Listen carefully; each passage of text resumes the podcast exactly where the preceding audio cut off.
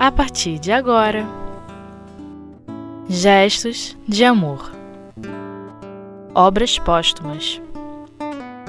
A divindade de Jesus é provada pelas suas palavras? Primeira parte. Com Jailton Pinheiro. Olá, amigos, estamos aqui mais uma vez para o estudo do livro Obras Póstumas de Allan Kardec. Hoje, continuando o capítulo que trata do estudo sobre a natureza do Cristo, no seu item terceiro, começando hoje esse item terceiro, que é intitulado assim: A divindade de Jesus é provada pelas suas palavras? Lembrando que todo esse capítulo, todo esse estudo que Kardec faz sobre a natureza do Cristo, é exatamente para trazer reflexões sobre essa questão que é colocada como dogma em algumas religiões de que Jesus seria o próprio Cristo. Então nós estamos analisando isso, né, junto a Kardec. Jesus seria o próprio Deus ou não? E nesse tema aqui de hoje, nós vamos trazer então as palavras de Kardec, a parte que nos cabe hoje, uma parte inicial desse assunto. Ela é relativamente pequena, o texto é relativamente pequeno, e nós vamos ler, lembrando que nós estaremos analisando as palavras de Jesus que podem ou não trazer para nós as informações referentes à sua divindade. Não vamos analisar o texto evangélico em si, né? porque são trechos tirados dos evangelhos que Kardec comenta após a citação deles. Né? Então, nos diz assim Kardec: Dirigindo-se aos seus discípulos, que tinham entrado em disputa para saber qual dentre eles era o maior, ele lhes disse, tomando uma criancinha e colocando-a perto de si: Quem quer que me receba, recebe aquele que me enviou. Esse aquele que me enviou está destacado aqui. Pois aquele que é o menor dentre todos vocês é o maior. Isso está em Lucas, capítulo 9, versículo 48. Outra citação. Quem quer que receba em meu nome uma criancinha como esta, recebe-me. E quem quer que me receba, não recebe a mim somente, mas recebe aquele que me enviou. Esse aquele que me enviou também está grifado aqui no texto. Que tá, é um texto tirado de Marcos, capítulo 9, versículo 37. Jesus lhes disse então: Se Deus fosse vosso Pai, vós me amarias, porque foi de Deus que saí, e que foi de sua parte é que vim, pois não vim por mim mesmo, mas foi ele que me enviou. E está grifado aqui: sua parte é que vim, pois não vim por mim mesmo. É um trecho de, do Evangelho de João, capítulo 8, versículo 42. Jesus lhes disse então: Ainda estou convosco por pouco tempo, e vou em seguida para aquele que me, envi me enviou. Para aquele que me enviou está em destaque aqui no texto. Foi destacado por Kardec. É um trecho do Evangelho de João, capítulo 7, versículo 33. E tem mais um, uma citação aqui do Evangelho. Aquele que vos ouve, ouve-me. Aquele que vos despreza, despreza-me. E aquele que me despreza, despreza aquele que me enviou. Aí está destacado aqui o aquele que me despreza, despreza aquele que me enviou. Esse trecho é de Lucas, capítulo 10, versículo 16. E Kardec começa fazendo os seguintes comentários sobre esses trechos, né? Que trazem bastante reflexões sobre a questão da divindade de Jesus. O dogma da divindade de Jesus está fundado sobre a igualdade absoluta entre sua pessoa e Deus, já que ele é o próprio, ele próprio é Deus, né? Então é o que algumas das religiões definem como sendo Deus, o próprio Cristo, Cristo sendo o próprio Deus, né? É um artigo de fé. Ora, estas palavras, tão frequentemente repetidas por Jesus, aquele que me enviou, né? Por isso que ele tanto grifou Kardec nesses trechos que nós lemos, o que era referente exatamente a essa, a essa citação de Jesus, né? De ter sido enviado por Deus.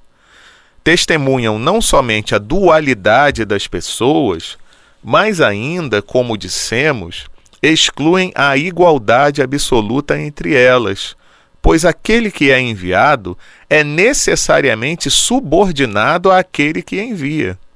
Obedecendo, faz ato de submissão. Um embaixador, falando ao seu soberano, dirá: Meu senhor, aquele que me envia. Porém, se é o soberano em pessoa que vem, falará em seu próprio nome e não dirá aquele que me enviou, pois não pode enviar-se a si mesmo. Jesus o disse em termos categóricos por estas palavras: Não vim por mim mesmo, mas ele é que me enviou.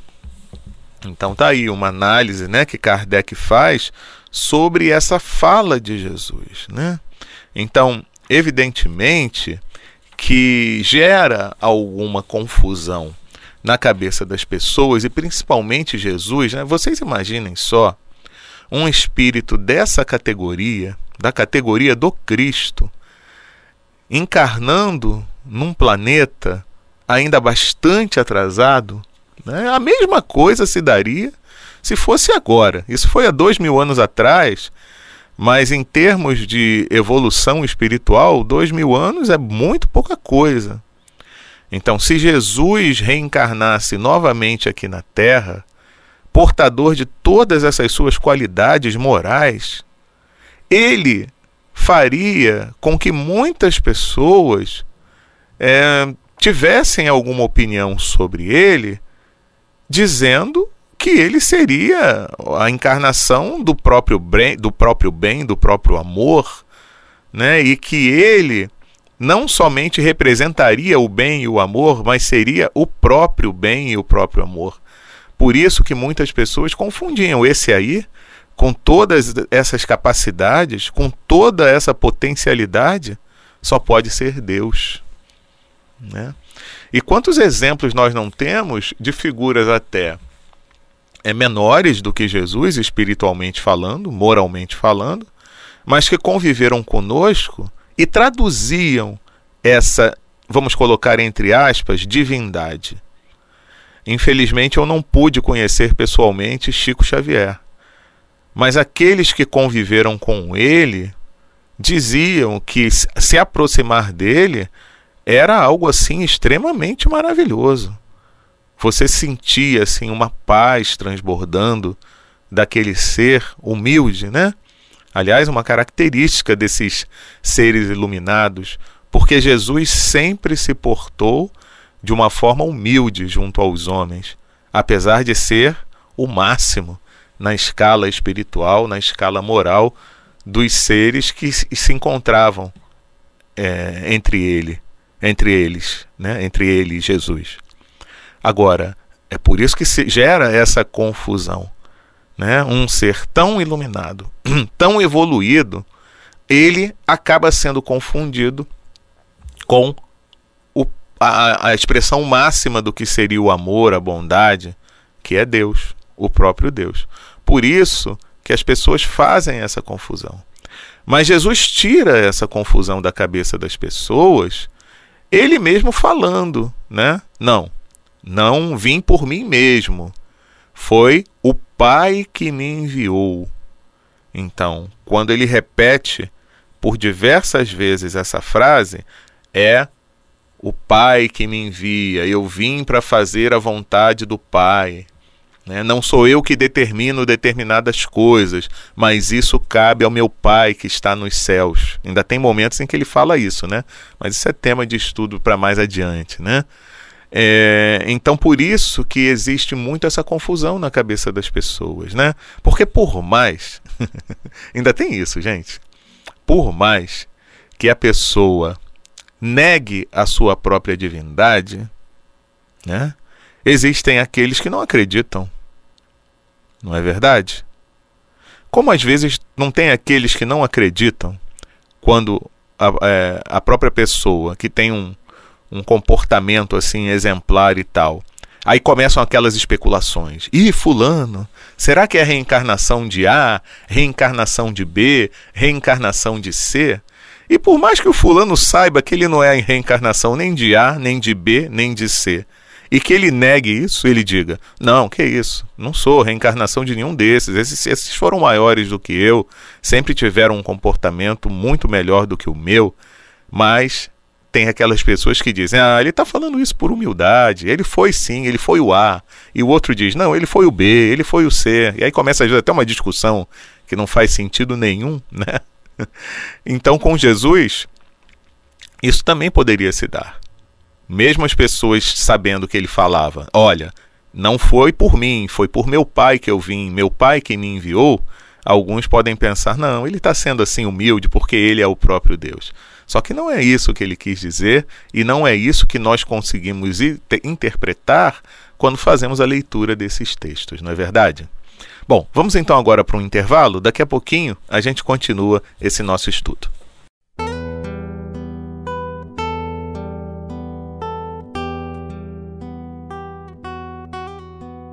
Gestos de amor. Obras póstumas.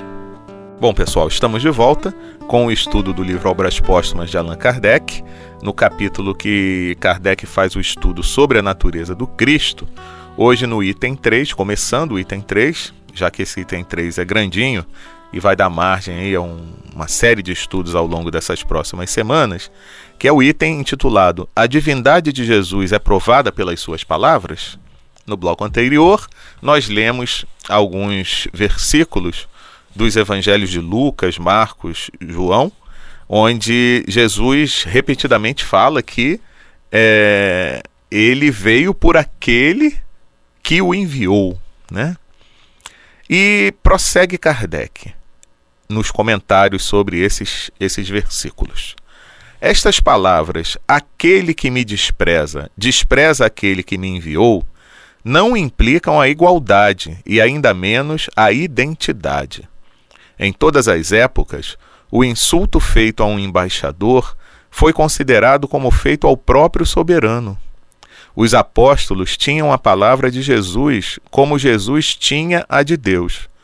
Quando ele lhes disse, então, quando Jesus disse aos apóstolos: Aquele que vos ouve, ouve-me, ele não queria dizer que seus apóstolos e ele eram uma só e a mesma pessoa, igual em todas as coisas. Então, é uma outra reflexão aqui de Kardec também muito interessante, né? Porque, da mesma forma que Jesus é, representava o pensamento de Deus junto à humanidade, os apóstolos representavam o pensamento de Cristo em alguns momentos, né?